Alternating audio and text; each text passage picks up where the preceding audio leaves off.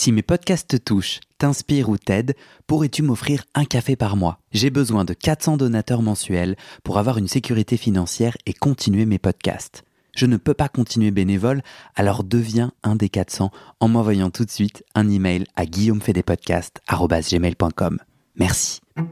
Salut, moi c'est Guillaume. J'ai fait 10 ans de psychanalyse. Un jour, je décide d'arrêter et de faire le bilan. Est-ce que la psychanalyse, ça marche? Et comment Dans ce podcast, des gens viennent chez moi me raconter leur toute dernière séance sur le divan et comment la psychanalyse les a aidés, ou pas. Chaque témoignage est un chemin de vie et ses rebondissements, pas de montage, pas de coupe, Parfois, je joue au psychanalyste et parfois au patient. J'autoproduis ce podcast avec mes petites mains tout seul et j'ai besoin de vous. Si ce podcast vous touche, vous aide, je cherche 400 personnes prêtes à me donner 5 euros par mois. Pour faire partie des 400, envoie-moi un email tout de suite à guillaumefedepodcast.com. Bonne écoute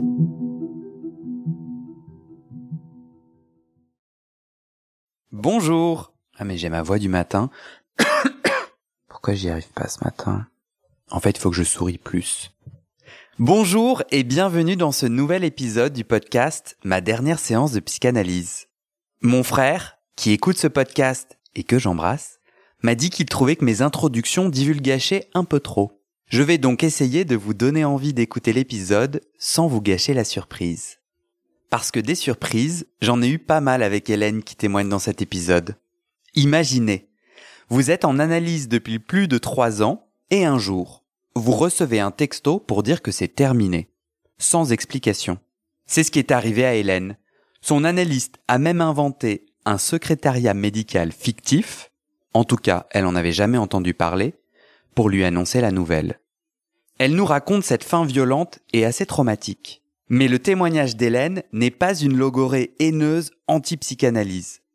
Elle raconte comment la psychanalyse l'a aussi aidée, comme une médecine de guerre, l'empêchant de sombrer à son retour de Syrie où elle est humanitaire. Le divan, c'est son cocon, un espace pour enfin prendre soin d'elle, se libérer de sa culpabilité, se dénouer et même devenir maman. Un grand merci à Jérôme, un auditeur qui a parlé du podcast à Hélène et nous a connectés. Si vous aussi vous connaissez des personnes qui peuvent raconter une fin d'analyse intéressante, singulière, contactez-moi à Guillaume fait des podcasts, tout attaché, gmail.com. Je vous souhaite une très bonne écoute et à bientôt.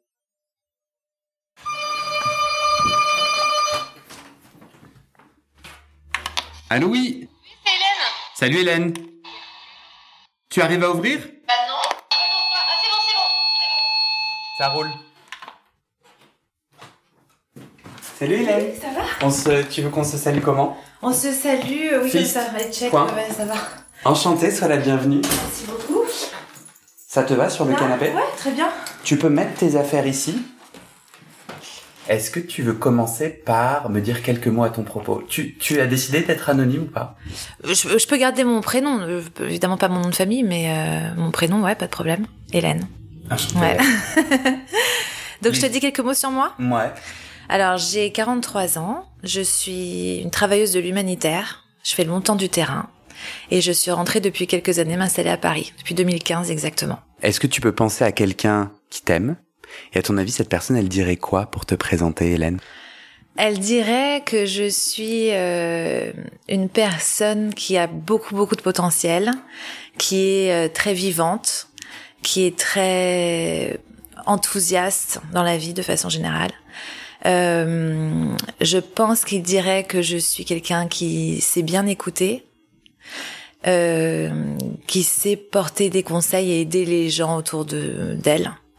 Euh, et voilà, je pense que je suis une bonne amie, quelqu'un de loyal, de façon générale. Voilà. Ok, alors tu peux me dire combien d'années de divan tu as fait?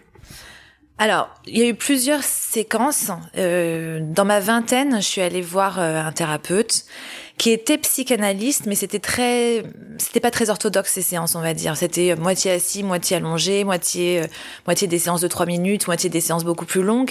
C'était un lacanien et j'étais allée le voir à la base parce que je, j'avais des petites angoisses et que je me suis très vite aperçue dans ma vie que euh, je voulais pas que ce soit la peur qui domine mes choix de vie. Je voulais pas que ce soit mes angoisses qui déterminent mes choix de vie. Et ça, je m'en suis aperçue assez tôt. Et donc, j'avais décidé d'aller consulter justement pour être sûre que mes, mes choix sont faits sans, sans peur. Première expérience de thérapie. Ouais. Première expérience pendant quelques années avec euh, avec euh, donc un psy d'obédience lacanienne euh, qui m'a fait énormément de bien, qui m'a fait beaucoup avancer. Et, et puis j'ai décidé après de partir sur le terrain à l'étranger, donc j'ai mis fin euh, de manière très très naturelle pour le coup, donc c'est pas celle que je vais raconter sur euh, sur ce podcast à cette à cette thérapie. Et puis je suis partie pendant sept ans m'expatrier sur différents terrains. Donc il y a eu des terrains d'urgence, il y a eu des terrains de, de guerre. Et puis je suis rentrée. C'est un, un, terrain. Un euh, terrain, ça veut tu dire- travailles pour une ONG Je et un. pour une ONG, je suis à l'étranger et j'aide les populations, on apporte de l'aide, c'est de la solidarité internationale en fait, on apporte de l'aide aux populations dans le besoin à l'étranger. Donc pendant toutes ces années, pas de psychanalyse? Pas de psychanalyse pendant toutes ces années. Euh, et puis je vais bien, je suis vraiment euh, au summum de ma vie. je suis très contente, j'ai une grande réussite professionnelle, j'ai euh, j'ai un, j'ai un compagnon, j'ai des j'ai beaucoup d'amis, enfin je vais très bien. Et je rentre de cette euh, de ce terrain, donc je rentre d'expatriation, j'en ai un peu marre, je décide de revenir à Paris, j'aime beaucoup Paris et c'est ma ville natale et et je de m'y réinstaller. Et à ce moment-là, je développe euh, des symptômes très bizarres. J'ai des symptômes physiques, donc ça commence par un tremblement du doigt. Et puis euh, de jour en jour, ça devient un tremblement de la main, et puis de toute la, tout le bras qui devient engourdi avec ces espèces de ouais de tremblements. Et au bout de deux semaines, c'est tout mon corps qui tremble et qui tremble, qui ne s'arrête pas. Et comme je suis une grande hypochondriaque, je me suis dit ça y est, je suis en phase terminale de sclérose en plaques ou de ou de Parkinson. Donc évidemment, je vais consulter. Et euh, les médecins au départ, au départ me disent non, mais c'est le stress, on voit pas, tout, tout, tout a l'air d'aller bien. Euh, Et j'étais ah mais je suis pas du tout stressée. Enfin, je rentre, ma dernière mission c'était en Asie, c'était pas du tout un contexte justement de guerre, etc. J'étais très bien, euh, je vois pas quel est le problème. Et ils insistent, non non, ça doit être le stress, ça doit être le stress. Et j'y crois pas une seconde. Et puis euh, quelques semaines plus tard, c'est le 13 novembre. Et j'entends, euh, j'entends le Bataclan, j'entends euh, tout ce qui se passe à Paris de, de terrible. Et mes tremblements s'arrêtent euh, dans la seconde pour ne plus jamais revenir. En fait, quand j'ai entendu dire que Paris était en guerre, je me suis calmée. Et là, j'ai pris conscience. Donc évidemment, parce que j'étais pas, euh, enfin, j'avais entendu parler de ce, ce type de stress qui s'appelle des stress post-traumatiques. J'ai entendu parler de ça, enfin j'avais entendu parler de ça pendant pendant mes déplacements à l'étranger parce que beaucoup d'humani- d'humanitaires en sont euh, victimes. Et, euh, et donc je réalise que je développe un stress post-traumatique suite à, au, au terrain de, de guerre parce que j'avais vécu deux ans quand même dans un conflit armé euh, en Syrie, donc du coup c'était quand même pas le plus le plus light du monde. Et alors là, évidemment, je décide d'aller reconsulter parce que je réalise que malgré toute ma ma trans ce que je pense être une transparence vis-à-vis de moi-même. J'ai l'impression d'être très honnête de m'exprimer très clairement d'avoir beaucoup de gens autour de moi enfin en tout cas d'amis euh, sur lesquels je peux compter je peux parler de mes problèmes. J'ai l'impression de pas me voiler la face. Et en fait cet épisode m'a rappelé que bah non mon inconscient m'avait complètement fait occulter toute une partie de ce que j'ai vécu en Syrie qui s'en est rappelé à moi même pas mentalement mais physiquement. Comme quoi vraiment mon conscient voulait vraiment rien entendre quoi euh, donc je décide là, je décide d'entreprendre une thérapie, euh, cette fois vraiment une analyse profonde pour nettoyer tout ça. T'es arrivé à, à la psychanalyse avec quelles attentes? Pourquoi la psychanalyse et pas une autre thérapie? La psychanalyse, parce que là je m'étais vraiment dit c'est quelque chose en profondeur. Euh, la thérapie, je l'avais, euh, j'avais déjà eu des thérapies. Je vois comment on fonctionne. C'est beaucoup plus, on va dire, concret. C'est sur un problème à un instant T qu'on essaye de, de, de résoudre. Euh, là, la thérapie, c'était vraiment de faire euh, émerger des, émerger, on dit, ouais, de faire émerger des, des, des problèmes dont je n'aurais pas conscience. En fait, je voulais vraiment pouvoir me débarrasser, faire un grand nettoyage de fond. C'est comme ça que je le voyais. Et le point de départ, ça avait été en effet ce, ce, ce stress post-traumatique. Tu comprends pourquoi ton, tes symptômes corporels ont disparu au moment des attentats? Je je l'ai pas compris pourquoi, mais en tout cas, ce que j'ai ressenti dans mon corps, c'est ça a été tout d'un coup. Ça y est, c'est une ambiance que je reconnais. C'est quelque chose que je connais. Et en fait, et c'est terrible, hein, parce que non pas du tout que les tragédies qui sont arrivées euh, me font plaisir, c'est absolument pas le propos du tout, parce que c'est terrible et que d'ailleurs ça m'a hanté aussi par la suite derrière. Mais euh, mais c'est euh, mais c'était plutôt oui, je, je, je, je me retrouve dans une ambiance que je, que je connais. Ça y est, là, je connais, je, je, je, je sais. Et parce qu'en fait, pendant deux ans, un peu plus même, parce qu'en fait, j'ai fait quatre ans en Syrie, mais les deux dernières années, c'était vraiment en plein théâtre de guerre. Euh, j'ai vécu deux ans de stress permanent sans vraiment le l'intellectualiser, c'est-à-dire que pour moi, quand on me posait la question, j'allais bien, mais j'avais vraiment un espèce de stress latent, une espèce de stress latent, euh, qui euh, qui était permanent, permanent, permanent, permanent. Je choisissais mes vêtements le matin en fonction de est-ce que si je me fais kidnapper, vaut mieux que je prenne ça parce que je serai plus à l'aise. Et puis je faisais mon testament très régulièrement, mais de manière très sereine. Hein. Je faisais mon testament en disant voilà j'ai une mission là demain que je, je la sens pas. Genre, j'écrivais à mon frère. Donc voilà, si jamais il m'arrive un truc, il y a ça, ça, ça, ça, ça. Voilà. Mais en fait, du coup, j'ai réalisé après que c'était pas normal du tout d'avoir ce genre de comportement et que ça dénotait d'une angoisse quand même de, de mort qui a été très très présente pendant longtemps. Donc tu commences une psychanalyse qui va durer combien de temps? Donc je commence une psychanalyse qui va durer trois ans et demi, donc pas avec la même personne que j'avais eu, euh, que j'avais vue avant, euh, de partir euh, en mission parce que cette personne est décédée, malheureusement pendant que j'étais sur le terrain. Euh, donc je choisis une autre une autre thérapeute, mais je voulais que ce soit euh, que ce soit quelqu'un de lacanien aussi puisque j'avais eu une très bonne expérience avec ce premier psy. Donc je cherche une psychanalyste lacanienne que je trouve sur internet. Euh, après beaucoup de recherches, beaucoup de, c'est marrant parce qu'il y avait beaucoup de, de sites que j'ai visités et les psys de temps en temps font des fautes d'orthographe. Et du coup, je me suis rendu compte, à chaque fois que je voyais une faute d'orthographe, je disais, ah non, je peux pas être avec cette personne-là. et du coup, je suis enfin tombée sur, c'est complètement stupide quand j'y pense, mais bon, je suis tombée sur le site d'une personne qui avait un site nickel et, euh, et que j'ai beaucoup aimé. Enfin voilà, donc j'ai contacté pour une première séance. Elle m'a rappelé, euh, euh, elle m'a rappelé euh, dans les semaines qui ont suivi en me disant, d'accord, je vous reçois en entretien, on va voir. Et puis, on, on a eu une autre première séance. À la suite de quoi, elle décide euh, de m'accepter en psychanalyse avec elle pour commencer donc un travail qui a duré trois ans et demi. Est-ce que tu veux me raconter ce chemin de psychanalyse? Est-ce que tu sais quels sont les nœuds que tu as travaillés et qu'est-ce qui s'est passé de ce stress dont tu me parlais avant? Alors, euh, évidemment, quand je suis allée la voir, c'était pour lui parler de cette première, enfin de ce stress post-traumatique que j'avais eu. Et à mon sens, c'était drôle parce que comme mes, tremblements étaient s'étaient arrêtés, pour moi, bah le problème était réglé. Donc en gros, voilà, on est on partait de ça, c'était l'élément déclencheur qui m'a fait venir vous voir. Mais après, je veux pas parler d'autre chose, quoi.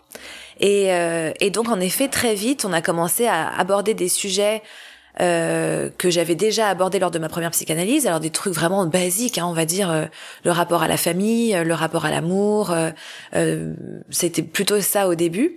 Il y avait un nœud que j'avais quand même avant et que j'ai très vite mis sur la table, c'était un désir de maternité qui était complètement nié. C'est-à-dire que j'ai passé euh, ma vie à dire que je ne voulais pas d'enfants euh, et essayé tous les jours de me trouver 15 000 raisons de ne pas avoir des enfants. Euh, et, euh, et vraiment, je, je, et je savais très bien que c'était pas normal de passer sa vie à essayer de se convaincre de ne pas vouloir d'enfants. Ça voulait dire que quelque part j'en voulais un, mais que c'était pas du tout assumé. Donc ça, c'est venu très vite sur la table, le désir de maternité.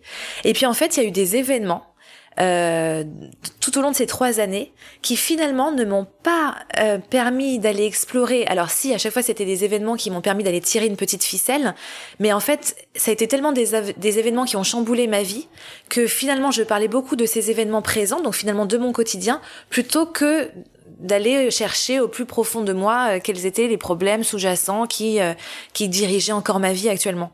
Ce qui fait que en fait, très très vite après la première, euh, enfin les premiers mois de psychanalyse, je suis tombée enceinte de manière non prévue, mais le non prévu avec l'inconscient, euh, ça fait toujours rigoler.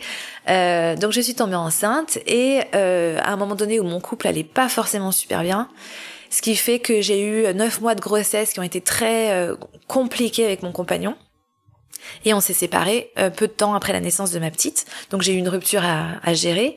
Et puis éduquer une enfant euh, seule, alors même si le papa est toujours présent dans, sa vie bien entendu, mais au quotidien c'était seul, c'était absolument pas mon modèle de vie à la base.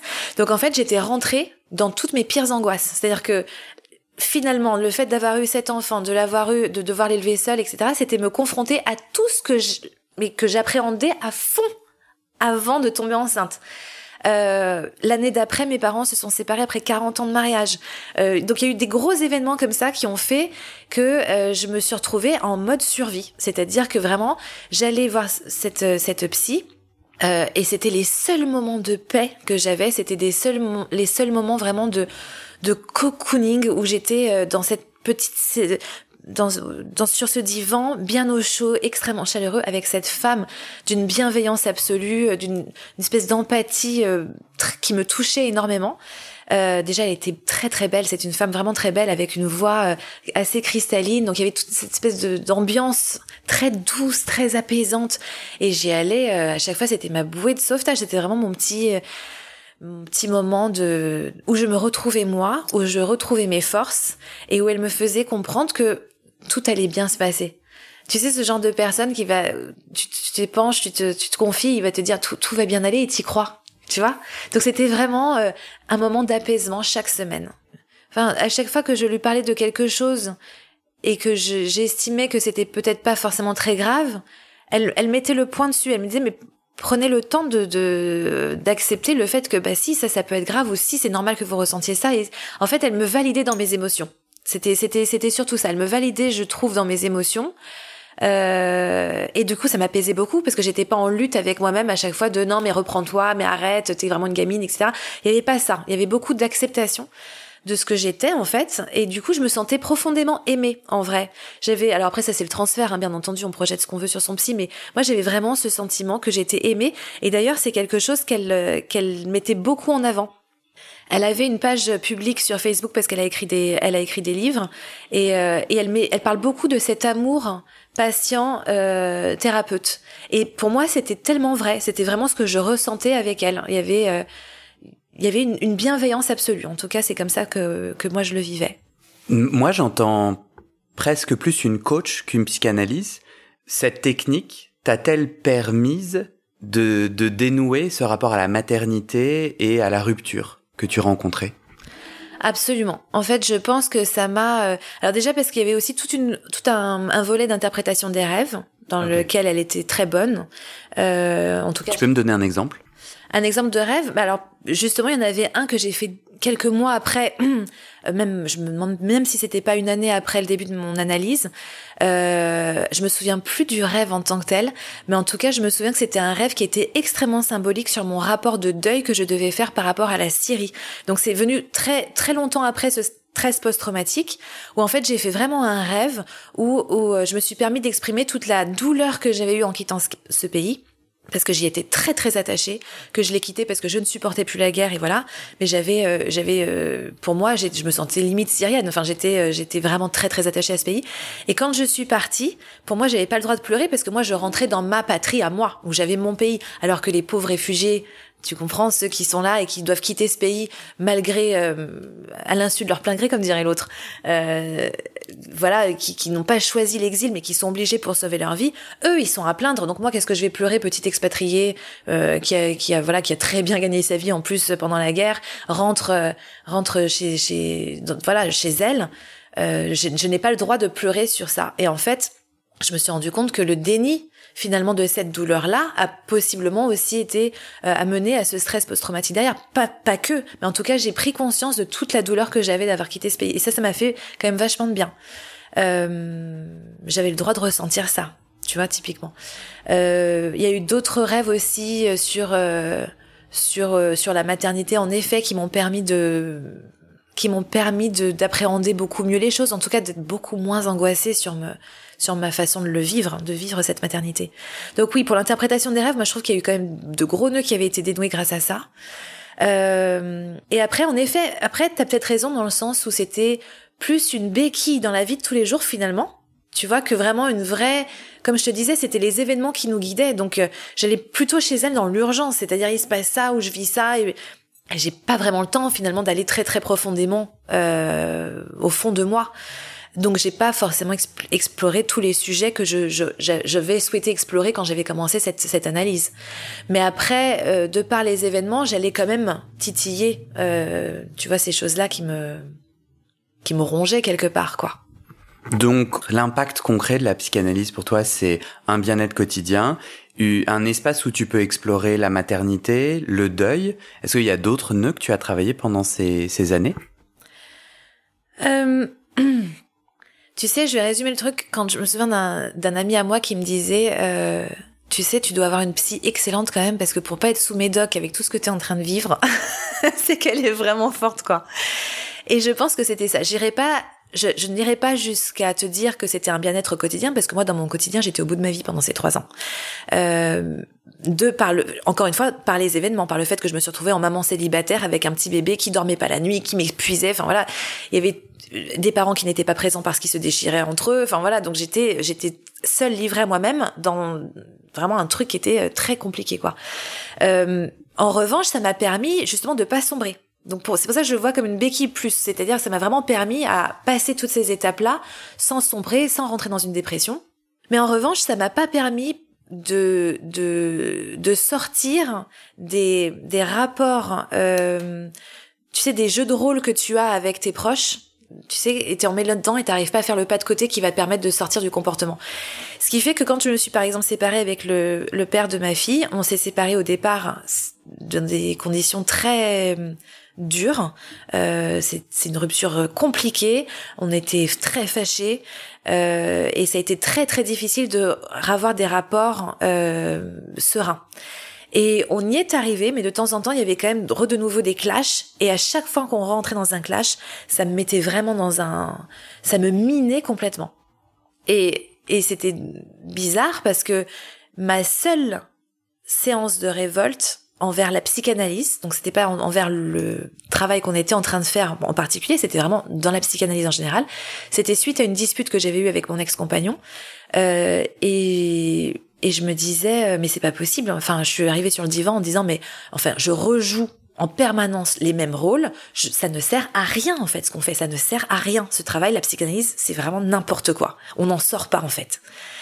Et euh, et là, je la vois tiquer pour la première fois. J'ai pas du tout compris sa réaction.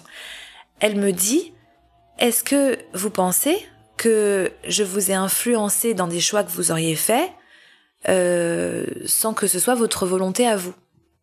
Et là, je me dis, mais qu'est-ce qu'elle me raconte? Enfin, je parle pas d'elle. Enfin, et puis pour moi, justement, se révolter contre psy, c'est la base. Enfin, c'est sans être un peu le punching ball en vrai. Enfin, tu vois, de tous les rôles du transfert que tu dois avoir.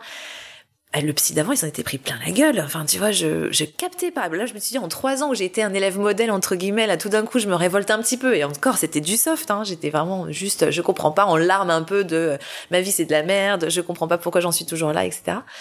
Et, et là, je vois vraiment qu'elle, qu'elle essaye de se justifier dans son rôle. Et je, encore une fois, les bras m'en tombent.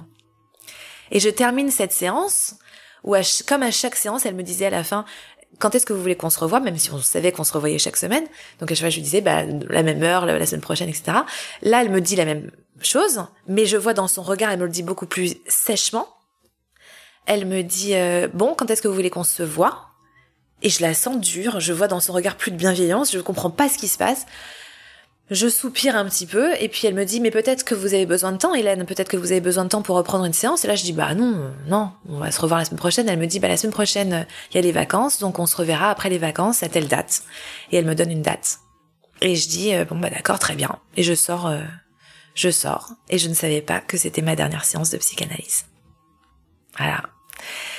Suite à ça, euh, les deux semaines passent et le rendez-vous approche et là, je reçois un texto d'un numéro que je ne connais pas. Donc sachant qu'à chaque fois que je communiquais avec elle, j'avais son numéro de téléphone, je ne sais pas si c'était un perso ou un pro, mais en tout cas c'était un 06, et on communiquait par texto, donc c'était plutôt euh, euh, je vais être en retard, désolé Madame S, ou alors euh, je, je est-ce qu'on peut juste décaler la séance à tel autre jour? Enfin c'était ça, se résumait à ça, hein, nos échanges par par téléphone, elle était toujours très réactive. Et là, je reçois un texto d'un numéro que je ne connais pas qui me dit Nous sommes le secrétariat de Madame S. Euh, euh, nous tenons à vous dire que vous, Madame S ne pourra pas assumer la, assurer la prochaine, euh, la prochaine séance euh, de, de, psychanalyse et elle ne pourra pas reprendre rendez-vous avant un mois et demi. Je dis donc je réponds d'accord. Est-ce que je, je dois je rappelle moi pour reprendre rendez-vous? Est-ce que elle me rappelle ou comment ça se passe? Pas de réponse. Je suis très étonnée déjà de l'existence de ce secrétariat dont je n'avais en trois ans et demi j'ai jamais entendu parler. Et puis euh, bon, et là je me dis tout de suite, ah, il lui arrivé un truc hyper grave. Si c'est pas elle qui m'appelle, enfin voilà, il, lui, il y a eu un accident ou elle est gravement malade, il y a un truc quoi. Et donc je passe un mois d'angoisse, parce que quand même j'attendais mes séances de psychanalyse comme une petite bouée de sauvetage moi chaque semaine. Et euh, un mois et demi passe et on se rapproche de la date à laquelle elle était censée reprendre ses séances, en tout cas avec moi. Et, euh, et puis là, dévorée par la curiosité, je décide d'aller sur Facebook pour, euh, pour voir sur sa page s'il y a eu un indice de qu'est-ce qui se serait passé. Et là, je découvre avec stupéfaction que elle postait un article deux ou trois jours après le rendez-vous qu'on devait avoir et qui m'avait été euh, annulé euh, par le, le, secrétariat, un article où elle dit qu'elle revenait d'un voyage au Japon euh, qui était merveilleux, qu'il avait beaucoup inspiré pour ses séances de psychanalyse avec ses patients, et puis elle repart de l'amour qu'elle a envers ses patients, etc. Enfin, un truc tout à fait normal. Mais là, je comprends qu'en fait, tout va bien, qu'elle était au Japon, qu'elle revient. Alors, je sais pas pour quelle raison elle pouvait pas continuer ses séances, mais en tout cas, donc je suis un petit peu sidérée quand même, je comprends pas du tout ce qui se passe et je lui envoie un texto sur son perso en lui disant euh, voilà madame S je comprends pas trop j'ai cru qu'il vous est arrivé quelque chose de grave. Euh, j'ai eu un message d'un secrétariat dont je ne connaissais pas l'existence. Euh, je vois sur votre page Facebook que en fait vous allez bien. Est-ce que vous pouvez juste me confirmer qu'on reprenne bien les séances à partir de la semaine prochaine? Et elle me répond euh, je suis désolée, Hélène, que vous soyez fait du souci. En effet, il n'est rien arrivé de grave à proprement parler. En revanche, je ne pourrai pas reprendre les séances avec vous dans un avenir qui me, dans un avenir proche. Donc, je peux vous conseiller d'autres psychanalystes. Si vous le souhaitez. et là, et là, si tu veux, je, mais je, je, la baffe. Je, me suis dit, mais, mais qu'est-ce qu'elle me raconte? Enfin, qu'est-ce qu'elle me fait? Donc, je lui réponds, je dis, mais, mais, mais Madame S, je comprends pas? Je, je, ne comprends pas, je ne vais pas bien, je ne comprends pas. Et je lui mets juste en suspens, ce, je ne comprends pas. Sous-entendu, appelez-moi, faites quelque chose. Et je n'ai jamais, à ce jour, reçu de réponse. Jamais. Voilà, j'ai jamais su ce qui s'était passé. Et ce qui était encore plus drôle, enfin drôle, c'est pas drôle du tout, mais ce qui était, enfin si, quelque part, c'est que quelques semaines avant cette dernière séance, j'ai eu une espèce d'intuition. Et je lui ai dit, Madame S, j'ai très peur que vous partiez. Et elle m'a dit euh, comment ça? J'ai dit ben je sais pas. Euh, vous pouvez peut-être décider de changer de vie un jour, euh, de faire autre chose. Et dans ces cas-là, comment je ferais? Et elle m'a dit mais enfin Hélène, vous savez, quand on est psychanalyste, on sait qu'on s'engage avec des patients sur de nombreuses années. Un, un changement de vie, ça peut arriver, mais ça se prépare. Donc ne vous inquiétez pas. Et ça, je, te mens pas en te disant ça, Guillaume, ça devait être deux ou trois séances avant qui se passe, qui s'est passé. Et alors, évidemment, ça a été l'effondrement. Hein. Après ça, je me suis, j'avais l'impression d'être larguée par mon mec. C'est pas compliqué. C'était une vraie rupture affective. Vraiment, je l'ai vécu comme ça. Sans aucune explication, tu sais, la pire des façons. Enfin, tu ne sais pas, est-ce que c'est moi toute seule Est-ce que c'est tout le monde en fait? Est-ce qu'elle a arrêté de faire de la psychanalyse? Je ne savais rien, je ne savais pas. Et je n'arrivais pas à savoir euh, ce qu'il fallait que je fasse. Alors, comme j'aimais énormément cette femme quand même, je voulais toujours lui trouver des excuses. Donc je me suis dit, il doit y avoir une raison. Peut-être que, en plus, c'est des lacaniens. Les lacaniens, ils sont un peu chelous. Donc ça doit être un, ça doit être une, méthode de, de, thérapie, de, thérapie. Je pense que elle fait ça dans un but thérapeutique. Donc je prends vite rendez-vous avec un collègue euh, que j'avais, euh, qui travaillait avec nous, euh, un, un, psy, en lui demandant un rendez-vous en urgence, en lui disant, s'il te plaît, dis-moi, est-ce que, est-ce que c'est possible que ce soit quelque chose de à but thérapeutique? Et alors il était un peu emmerdé parce qu'il me dit, euh, alors écoute, il me fait oui c'est normal, peut-être qu'en effet elle voit que euh, vous n'avancez plus dans le travail et que ça serait bien que tu changes de psy, etc. Il me dit mais c'est vrai que moi ça ne viendrait jamais à l'esprit d'arrêter aussi brutalement une séance, c'est-à-dire que si en effet ça peut m'arriver de pas pouvoir continuer avec un patient, je vais le recevoir en séance et lui expliquer que je ne peux pas continuer avec lui pour X raisons, peut-être un transfert qui se passe mal, peut-être Enfin, il y a mille raisons qui sont tout à fait valables et qui peuvent euh, justifier un arrêt euh, de psychanalyse comme ça. Mais là, c'était d'une violence inouïe pour moi.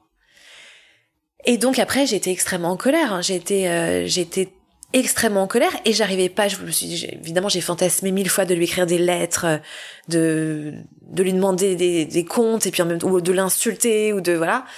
Euh, et je n'y arrivais pas parce que j'avais peur de ce qu'elle pourrait répondre. J'avais peur qu'elle ne réponde pas j'avais peur de tout en fait j'arrivais pas j'avais peur de son jugement j'avais peur de tout d'un coup elle prenait cette posture de grande sachante qui sait qui fait les enfin, et puis moi la petite qui je savais pas quelle était la bonne façon pour moi de réagir et donc j'ai laissé décanter J'ai laissé décanter pendant euh, pendant très longtemps.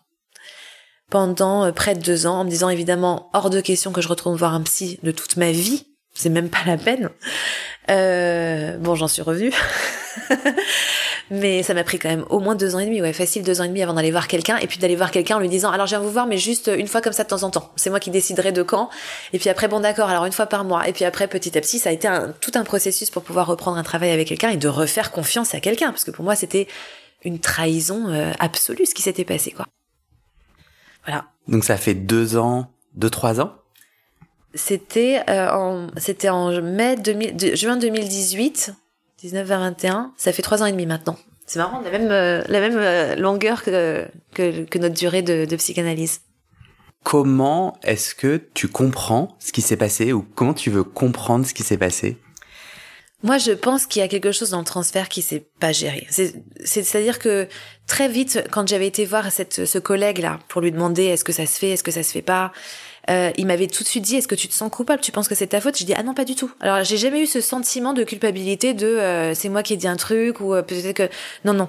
Je j'étais parfaitement ok. Pour moi j'ai eu aucun comportement déplacé. Le fait d'avoir challengé à un moment donné euh, la psychanalyse c'est du ultra basique. Enfin donc pour moi qu'elle est Peut-être que c'est pas cet événement-là qui a fait que, peut-être que ça a été un moment déclencheur pour elle et que ça faisait quelque temps qu'en effet elle arrivait pas à gérer un truc avec moi, j'en sais rien. Euh, ou alors en effet elle a eu un changement de vie radical et qu'elle a arrêté de recevoir et qu'elle s'est concentrée sur ses activités publiques parce qu'elle en a. Euh, mais encore une fois, pour moi, ça n'excuse rien. De, de la non-explication est, est, est insupportable en fait. Euh, donc, je cherche plus à savoir parce que ce qui m'a réconcilié avec tout ça, c'est que euh, donc en recommençant euh, à aller voir quelqu'un, euh, ce psy m'a dit un jour, euh, à un moment donné où j'en reparlais de cette rupture, euh, il m'a dit j'ai dit je veux que la terre entière le sache en fait je veux vraiment que parce que là elle est elle, est elle est représentée publiquement comme quelqu'un qui est très bienveillant très bien ceci cela. Et en fait c'est c'est une c'est une femme qui qui est limite pas professionnelle. Enfin c'est très grave ce qu'elle a fait. J'aurais pu vraiment euh, et puis en plus, je me disais, en plus, elle est perverse parce que elle me connaît tellement bien qu'elle sait que j'irai jamais la décrier publiquement sur euh, devant tout le monde parce que je suis trop euh, euh, déjà pudique pour ça, je pense, et parce que j'ai pas, j'ai, je veux pas la, j'aime pas faire du mal aux gens. Et elle a tellement confiance là-dedans que pour c'était une façon de m'assujettir en plus quelque part tu vois c'était je sais de toute façon parce que moi j'aurais été à sa place j'aurais complètement flippé qu'un de mes patients aille me dénoncer publiquement euh, euh, et de et de quelque part euh, euh, salir ma réputation or là elle avait pas peur de ça du tout et, euh, et, j'étais en colère contre moi de pas réussir à lui faire peur de ça enfin tu vois j'étais vraiment rentrée dans un truc et donc, même si avec le temps, évidemment, mes désirs de vengeance s'étaient un petit peu calmés, ça revenait quand même de temps en temps. Et un jour, ce, le psy que je vois actuellement a une parole très apaisante. Il m'a dit, euh, mais tu sais, peut-être qu'elle a merdé avec toi, mais peut-être qu'elle merde pas avec d'autres. Et je sais pas pourquoi cette prise de conscience m'a vachement apaisée en fait, parce que je me suis dit, bah oui, bah oui, peut-être qu'elle a fait. En fait, les psys sont humains. Arrête de penser que c'est des gens extraordinaires euh, qui ont tout réglé de tous leurs problèmes de la vie. Euh, elle est humaine. Elle a en effet fait une faute avec moi, mais peut-être qu'en fait, elle, elle aide énormément de gens. Et bah du coup, laissons-la aider ces gens qu'elle peut aider, quoi. Et j'ai fait ma paix euh, vis-à-vis de ça. Je suis partagé entre entendre que t'as fait la paix et, et que t'as tourné la page et, euh, et gratouiller. Donc je vais te faire une, propose, une proposition de gratouille et puis en vrai, euh, on n'est pas obligé d'en parler. Et si au contraire, cette personne non professionnelle devait être arrêtée au plus vite Je sais pas. Et tu vois, c'est ça le problème avec la psychanalyse, c'est que t'as pas d'instance qui régit. Tu vois, il y a pas un, je sais pas moi, la, chambre des psychanalystes, je sais même pas si c'est. Enfin, tu vois, j'avais essayé de voir en tout cas à l'époque, parce que au départ, je voulais quand même signaler ça à une espèce de groupement de lacaniens, j'en sais rien, tu sais, une espèce de confrérie qu'ils ont. euh, je sais même pas si ça existe. En tout cas, j'ai cherché et j'ai pas trop trouvé sur internet des ce genre de, de tu vois, de rassemblement en tout cas de psychanalystes. euh, qui pourrait valider ou invalider en tout cas l'exercice d'une profession. Ça n'existe pas, c'est pas comme les médecins, t'as pas l'ordre des médecins, tu vois. Et c'est ça le problème, je pense. Parce qu'en parlant de ça, tu vois, avec un ami psy qui est finlandais, il m'avait dit, mais en Finlande, ça ne, peut pas arriver ce genre de truc. Elle est dénoncée direct, euh, il y, a un- il y a un ordre qui existe, et puis euh, justement, elle peut tout à fait perdre ce genre de comportement est inacceptable. En fait, je me suis rendu compte quand même que t'as raison, que quand j'en parle aux gens, tout le monde me dit, mais c'est de la folie ce qui s'est passé. Parce que si t'étais très mal, t'aurais pu vraiment finir... euh, finir mal, quoi, vraiment. Euh, donc peut-être que t'as raison, peut-être que, mais comme c'est une, profession qui est régie par rien, tu veux, il y en a à l'appel hein, des charlatans qui doivent être arrêtés. Il y en a à l'appel. Après, elle est quand même reconnue publiquement. Il y a des, visiblement, c'est pas quelqu'un de complètement pourri. Enfin, tu vois, j'en sais rien. Il n'y a pas eu d'autres plaintes, en tout cas, a priori. Euh, elle est suivie par de nombreuses personnes sur Facebook. Enfin, je, peut-être que quelqu'un d'autre, à un moment donné, euh, s'il a vécu la même chose, euh, se manifestera. J'en sais rien. Mais en tout cas, c'est pas à moi de, c'est pas à moi de le faire. Avec mon expérience, j'ai aucune visibilité sur ce qu'elle fait par ailleurs aux autres, quoi. Après, tu sais, j'y pensais la dernière fois quand je disais oui, je suis en paix, en paix. Je me dis, j'ai peur de la recroiser quand même. Tu vois, j'ai peur de la revoir. J'ai peur de quelle serait son attitude, quelle serait mon attitude. Est-ce qu'elle ferait comme si elle me connaissait pas? Comment moi je réagirais? J'ai peur. Et euh, enfin, c'est une peur. C'est pas une peur de. J'ai peur pour moi. Tu vois ce que je veux dire Mais j'ai une appréhension par rapport à ça. Donc en effet, c'est pas complètement apaisé parce que ça reste une souffrance. Je pense de la même façon que quand tu t'es engueulé avec quelqu'un qui t'est très proche et que tu le parles, tu lui parles plus, de le revoir, ça serait un peu bizarre. Tu vois, tu ferais peut-être comme si, euh, comme si tu le connaissais pas. Pourquoi c'était important pour toi de témoigner quelque part? Est-ce que ça remue pas ton couteau dans la plaie? Non, justement, j'ai l'impression que ça ferme un chapitre. Tu vois, ce témoignage, j'ai l'impression qu'il ferme le chapitre. Euh, parce que parce que c'était encore, je vais te dire, les, les dans les six derniers mois, justement, c'était revenu un petit peu à la surface. Euh, J'avais fait un rêve, justement, où elle, où elle réapparaissait. Et, euh, et ça m'avait un peu déstabilisée. J'ai recommencé un peu à penser à elle. Après, j'ai entendu aussi qu'elle avait des activités publiques. Enfin, donc, ça- son nom m'est réapparu. Tu vois, j'ai entendu parler d'elle et tout. Donc ça m'a un petit peu euh, déstabilisée, mais comme je te disais avec ce psy, j'avais eu cette, il a eu cette, cette parole apaisante qui m'a quand même libérée d'un poids de quelque chose, même s'il y a encore un petit truc, mais ça m'a quand même libérée de quelque chose. Et euh, et, je, et je trouvais que ton l'option de témoigner là, c'était parfait parce que je la, je ne la mets pas à charge. Je je, je- elle reste anonyme, Madame S. Par contre, elle, elle se reconnaîtra si elle entend ce podcast parce que je l'appelais comme ça, Madame S, entre nous, quoi. Euh, et donc elle sache ce que ça m'a fait. C'est important pour moi. Si jamais elle l'écoute, si jamais elle l'écoute pas, c'est pas grave. Euh, et puis en même temps, voilà, elle est pas, euh, tu vois, je la, je la, je l'injure pas sur la place publique, tu vois, je la, sa, sa réputation est intacte, quoi. Donc pour moi, c'était un bon compromis. Qu'est-ce que cette psychanalyse et cette fin que tu viens de décrire, qu'est-ce que ça t'a appris? En quoi ça te, ça te fait voir des choses sur justement ces rôles dans lesquels tu te mets sans cesse? Ah bah donc t'es, t'es perspicace quand même parce que en effet euh, ça fait beaucoup écho à des ruptures affectives que moi j'avais eues dans ma vie. Euh, dans les relations amoureuses, alors euh, j'ai pas eu que des trucs comme ça, mais euh, mais ça m'est quand même arrivé des, des des ruptures, en tout cas une grosse rupture par texto euh, sans explication. Ça j'avais déjà eu ça, Euh, et c'est vrai que c'est ça, ça me renvoyait en plus à quelque chose de très violent justement. Après même dans ma vie dans ma vie familiale, j'ai eu des ruptures avec des personnes très très proches, sans trop d'explications comme ça du jour au lendemain. En fait, c'est- c'est- cette rupture de je te laisse tomber sans aucun euh, comment on va dire sans aucun euh, signe précurseur. Tu vois c'était ça le truc. C'est que on, on m'aurait dit ça il y a quelques années quand j'avais commencé ma psychanalyse avec madame S. J'aurais dit mais elle jamais de la vie. Jamais de la vie. J'avais une confiance absolue. Et je me demande même je vais te dire dans ma vie si j'ai déjà fait confiance à ce point à quelqu'un. Donc en effet cette rupture elle m'a profondément ébranlée.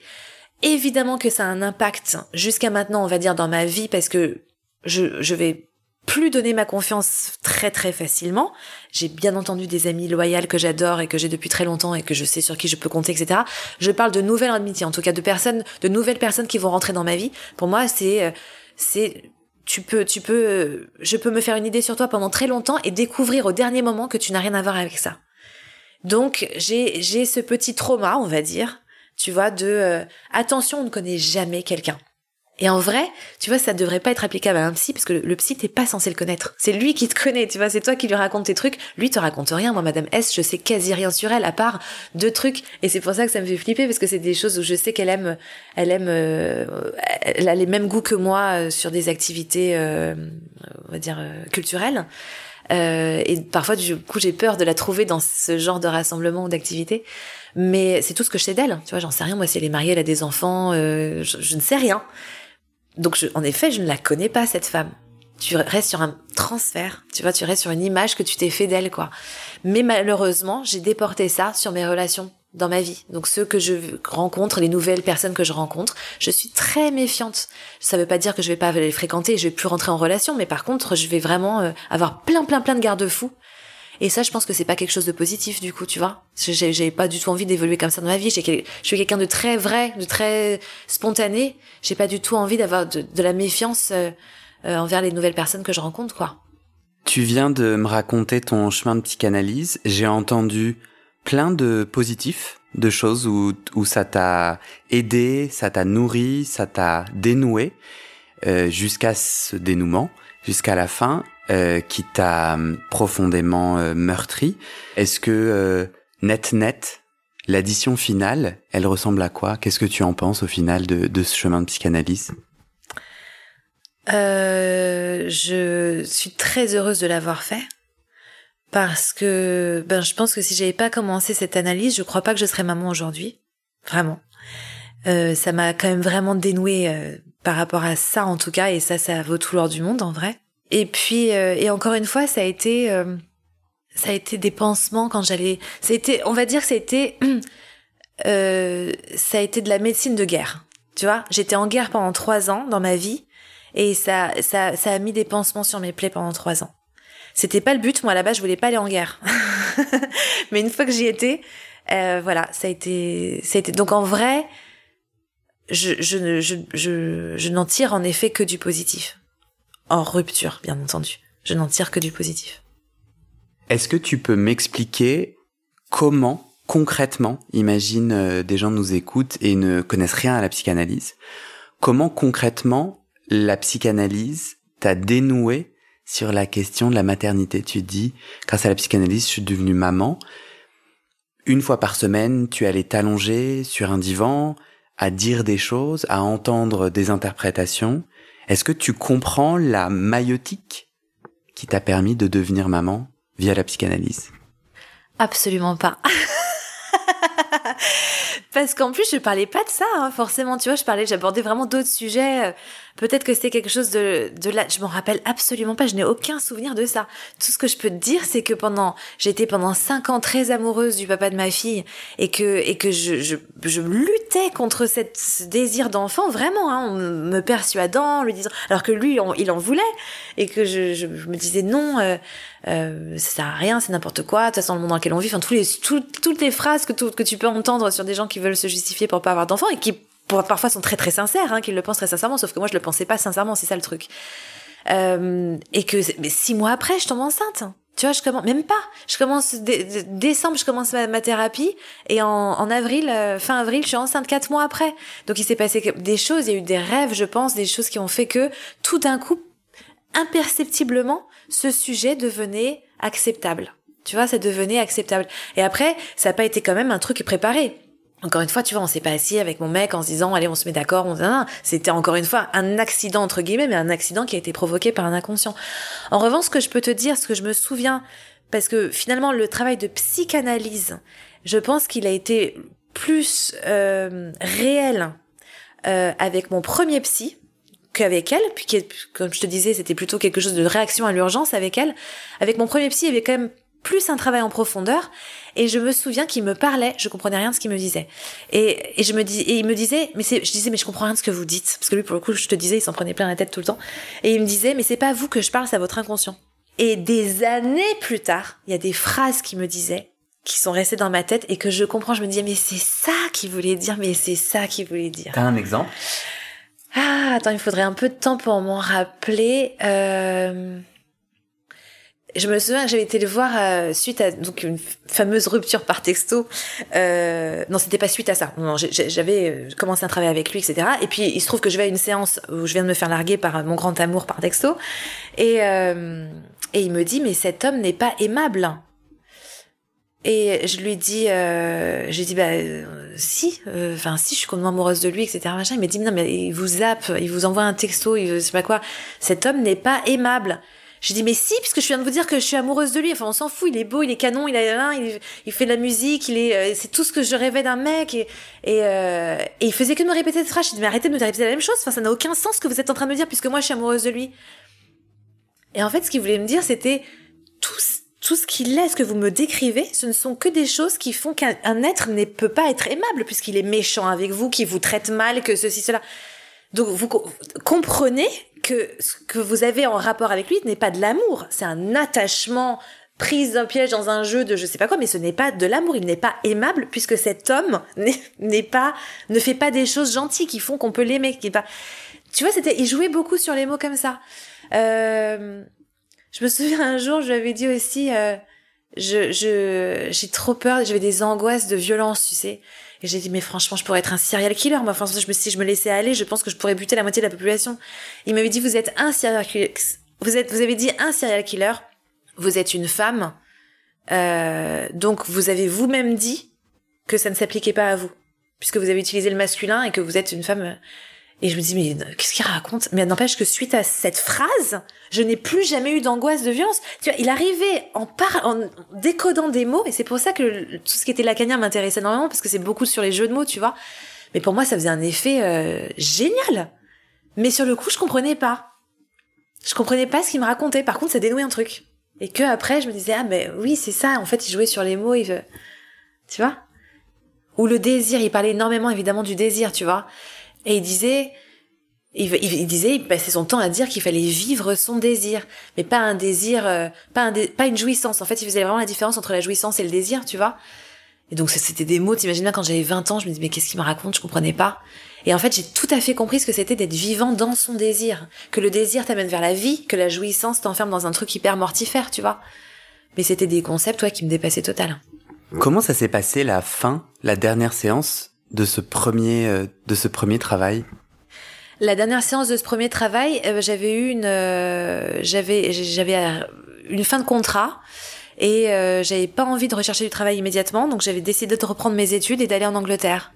Et donc je lui avais dit voilà, j'ai pas du tout envie de mettre fin à notre à nos séances, mais je vais partir en Angleterre et et comment on fait Et puis il m'avait dit ben non, mais vous allez partir en Angleterre et puis vous allez vivre votre vie. Enfin ça c'est alors que j'avais tu sais, j'avais essayé d'arrêter dans le temps avec lui une fois et puis il m'avait répondu non non, vous revenez la semaine prochaine. Si ça te rappelle quelque chose. il m'avait dit euh, il m'avait dit je vous attends la semaine prochaine et j'avais dit mais n'importe quoi, c'est ma dernière séance et tout. Puis par contre moi j'étais revenue la semaine prochaine. la semaine d'après. Donc j'avais mais là, c'était euh, évidemment il avait vu justement que j'étais dans mon désir, j'étais vraiment partie dans quelque chose qui était extrêmement positif pour moi et puis ça c'est et je l'avais rappelé quand j'avais été euh, quand j'étais en série d'ailleurs, euh, j'étais rentrée pour un break en France et il s'était passé un événement euh, euh, qui était difficile pour moi et donc je l'avais rappelé à ce moment-là. Il m'avait pris juste pour une séance, mais tu vois, on n'était pas au sein d'un travail. hein. C'était juste, il fallait que je débriefe avec lui d'un truc qui s'était passé. Euh, et donc il m'avait reçu. Pareil, il avait été super et puis après il est mort quelques mois après. Tu sais de quoi T'as été Non. tenu au courant? Pas du tout, parce que comme je faisais plus partie de ces patientes, enfin tu vois, j'ai pas été informée et je l'ai su que par euh, un ami d'amis euh, qui euh, qui allait le voir et euh, et qui m'a dit qu'il est mort et on sait pas de quoi. Il a juste, je sais pas comment les gens l'ont su, mais en tout cas il est, ouais, je sais pas. J'ai envie de te faire une interprétation sauvage. Tu as peur de la mort et tu vas au cœur d'un des conflits armés les plus violents. Tu as peur de la rupture et tu quittes ta patrie pour, être une expatriée. Et je vois une femme qui va à la rencontre de chacune de, tu vois, de ces, de ces peurs fondamentales. Et pour moi, ton témoignage, tu te rapproches au plus proche dans ton rapport à la rupture d'une sorte de confrontation. Tout à fait. Et tu sais qui me disait justement quand il y a de l'angoisse, il y a du désir. Il disait que c'était pas justement tu, tu te rapproches, c'est exactement ce que tu dis, tu vois, tu te rapproches de ton désir, de quelque chose que tu as envie de faire, mais en même temps tu as cette espèce d'angoisse. Et, et c'est exactement ça, ouais. Je pense que tu as tout à fait raison. Euh, y a, j'ai voulu affronter mes angoisses en vrai quelque part. Et, et c'était mon, mon désir peut-être est ça, tu vois, quand j'ai commencé la psychanalyse, je te disais à 20 ans, c'était, j'avais tout à fait conscience de ce que les angoisses pouvaient avoir comme impact dans ma vie du quotidien je voulais pas les laisser. En fait, mon but vraiment dans la vie, c'est ça, c'est de trouver une espèce de, libération. Et parfois, je trouve que c'est un but qui est tellement snob, tu sais, qui est tellement, euh, vraiment, c'est vraiment le petit souci des gens qui sont bien nantis chez eux et qui veulent absolument se libérer de tati tata. Et en vrai, c'est tellement fondamental. C'est tellement fondamental parce que parce que dans ta vie tous les jours t'as as un impact tu vois. Et que que ce soit sur des gens sur des voisins sur des un mec que tu vas rencontrer. Tu vois hier j'ai reçu un texto d'un d'un d'un ami enfin un, cousin qui m'a qui m'a parlé un peu sec sèchement. Et euh, bah tu c'est con c'est un petit texto. Et tu sais toute la soirée j'étais là mais enfin il exagère. Pourquoi il me dit ça comme ça? Et puis pour qui il me prend et c'est un texto d'un mec que qui par texto t'as même pas de ton de voix de rien du tout. Et ça prend des proportions. Alors peut-être que c'est que moi qui prends des proportions comme ça mais c'est pas vrai en fait. On est tous plus ou moins influencés par des choses. Et je me dis c'est tellement con si ces choses elles sont influencées tous ces petits impacts. C'est la résultante de de de, de petites angoisses nocives qui ne pourraient pourraient ne pas être là et qui pourrait me permettre d'avoir une vie beaucoup plus euh, beaucoup plus euh, saine, beaucoup plus euh, sincère envers l'autre, qui pourrait faire du bien autour de moi, tu vois. Et donc c'est pas forcément que pour ma petite personne, c'est aussi pour l'impact que ça a autour. Je pense que c'est ouais, c'est c'est hyper important et cette angoisse quelque part pour moi, c'est en effet peut-être un une euh, tu sais un gouvernail. C'est là où va mon angoisse. Je me dis ah, attends faut que j'aille voir parce que faut que je creuse là. Pourquoi est-ce qu'il y a ça? Faut que je voilà. Et que finalement peut-être que c'est ça qui me porte vers mon désir. En effet j'ai peur de la mort et curieusement tu vas en, Syrie j'ai très rarement eu peur consciemment de la mort alors que j'entendais les obus tomber autour de moi tous les jours. Tu vois? Euh, et j'étais hyper heureuse, pas d'être dans un pays en guerre, mais j'étais heureuse de ces choix de vie à ce moment-là. J'étais complètement d'accord avec moi-même, tu vois? Donc ouais, l'angoisse, elle a été à un moment donné un indicateur, mais c'est un indicateur que je dois quand même combattre. C'est aller vers elle pour la combattre et pour pouvoir la dépasser. Pourquoi est-ce que tu réponds pas à ce cousin? Pourquoi est-ce que t'envoies pas une lettre à Madame S? Euh, Tu sais, tu choisis tes combats. Il y a des gens, euh, je te donne un exemple qui a rien à voir, mais tu sais, t'as des gens qui vont avoir un discours ultra facho. Tu vas même pas essayer de enfin en tout cas moi, je vais pas perdre mon temps à essayer d'eux parce que je sais que c'est hopeless. Je sais que il est complètement ancré dans ces trucs qui va jamais changer, qui va ceci cela. Donc je vais je vais juste acquiescer, oui, et puis khalas, je vais pas euh, je vais pas aller chercher à m'égosiller, m'époumoner pour euh, quelqu'un qui va pas m'entendre. Le cousin, je pense que c'est un peu ça, c'est que ça va faire plus d'histoire qu'autre chose. Je mesure l'impact, tu vois, le, gain euh, le gain, tu sais, bénéfice, perte. Je me dis, il y a plus de pertes que ça s'envenime et que ceci, cela restons-en là. Et je pense que tu as raison, je pense que c'est aussi un problème que je dois gérer moi, c'est que le bien-être de l'autre passe avant le mien, tu vois, c'est-à-dire vraiment euh, faut surtout pas froisser un tel alors que lui il a carrément le droit de me froisser et c'est pas grave et prends sur toi. Ça c'est encore un travail que je dois faire. Mais en vrai, je pense que je le ferai plus sur des choses qui sont beaucoup plus importantes que ça. Tu vois, je pense que je pourrais mettre vraiment un non en fait, tu me parles pas comme ça et puis euh, et dire les choses quand l'enjeu est plus important. Là, c'est un enjeu minime. Madame S, il y a un vrai enjeu. Euh, et là, pour te répondre très très honnêtement, je pense que j'ai encore peur de l'image qu'elle pourrait avoir de moi. Je pense que j'assume, je, si si je faisais, tu vois, si j'écrivais une lettre que je, je, j'ai dix personnes autour de moi, des pontes en psychanalyse qui me disent ta lettre est formidable, franchement, voilà, je l'enverrai. tu vois, il me faut, euh, il me faut l'aval d'une autorité qui me dirait c'est super, parce qu'après quel euh, euh, quelle que soit sa réaction à elle ou son jugement par rapport à moi, je sais que j'aurais eu au moins dix jugements positifs. Euh, donc je pense que je suis encore trop peut-être fragile par rapport à ça. À ton avis, pourquoi le pouvoir il est chez l'autre? Pourquoi c'est l'autre qui peut te valider et pas toi-même? Bah ça, je pense que ça, c'est dans mon éducation. Je pense clairement que c'est un truc de mon éducation. Que Ma problématique à moi, c'est qu'on m'a toujours dit que j'étais extrêmement susceptible. Toujours petite, j'étais très très sensible. Je pleurais, j'avais la larme très facile. Euh, pas de caprice, de larmes d'émotion même. Quand je, me souviens, je pleurais devant le juste prix, tu vois, quand j'étais petite. Juste prix Patrick Roy, tu vois, quand les gens gagnaient, j'étais en larmes devant tellement ça me. Enfin, j'étais très très sensible. Et, euh, et bien entendu, quand c'était quelque chose de négatif aussi, je pleurais très facilement. Et, et on m'a toujours dit t'es trop susceptible, c'est n'importe quoi. Et en fait, mon curseur, il a complètement euh, la boussole est devenue folle. C'est-à-dire que je sais plus si ce que je ressens c'est justifié ou pas ou j'ai le, droit en fait ou je suis trop susceptible. Tu vois c'est ça. C'est c'est moi qui en fais tout un pataquès ou est-ce que j'ai vraiment le droit. Mais ça je pense sincèrement que c'est euh, ma problématique perso d'éducation même si beaucoup je me rends compte que beaucoup de gens euh, la partagent. Tu vois il y a beaucoup de gens qui vont te dire putain j'ai pas osé lui dire je sais pas ce qui m'a empêché de pouvoir nan, ou j'accepte qu'il me traite comme comme ça euh, pour la paix des ménages je, je supporte ça. Mais pourquoi? Quand t'es de l'extérieur en effet c'est une question hyper légitime de pourquoi est-ce que l'autre. Et en même temps je veux je pense que c'est quand même aussi important de faire des compromis dans la vie, tu vois. C'est pas que maintenant on est vraiment dans une une, une époque où euh, plus personne ne doit souffrir de rien. Tu vois, c'est limite c'est c'est trop l'inverse, c'est-à-dire ah ben non je vais pas m'emmerder à faire ça, ah ben non je vais pas me faire chier à faire ça, donc non tant pis les gens, moi je veux plus supporter rien du tout. Du coup ça fait une, une, une société extrêmement euh, euh, auto-centrée, qui est plus du tout dans la solidarité, qui qui, qui est triste à mourir quoi, tu vois. Euh, donc cet autre extrême de je ne vais plus la voir et je fais pas d'effort parce que moi ça m'incommode. Bah non, il y a des moments où on doit être incommodé dans la vie en fait. C'est ça, tu vois. C'est pas grave de de supporter un relou pendant pendant trois cinq minutes, tu vois. Une petite phrase qui est mal dite, on va pas s'offusquer à chaque fois. C'est bon, j'ai une énergie à utiliser ailleurs quoi.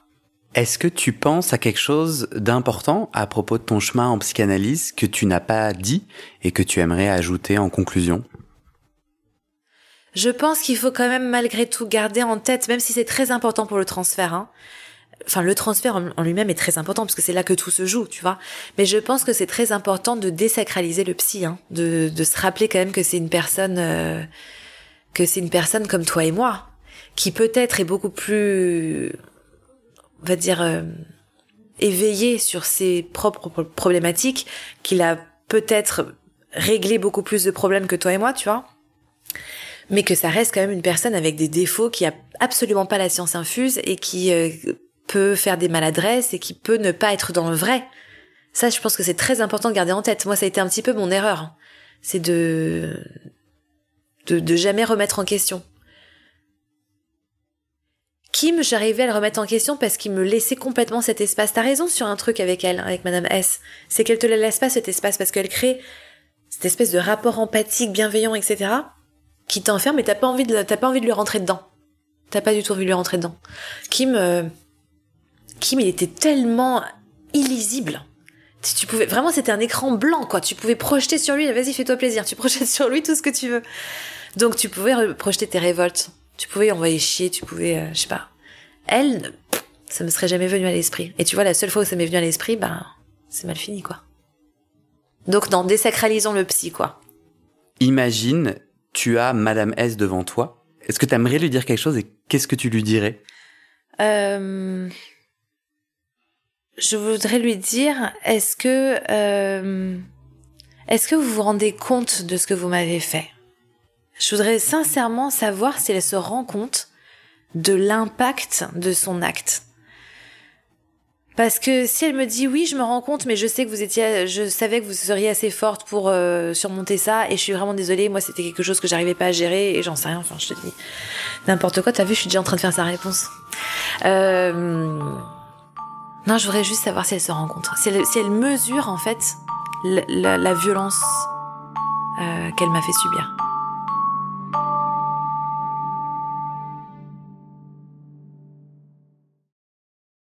Et c'est la fin de cet épisode. Vérifiez dès maintenant si la suite est déjà publiée.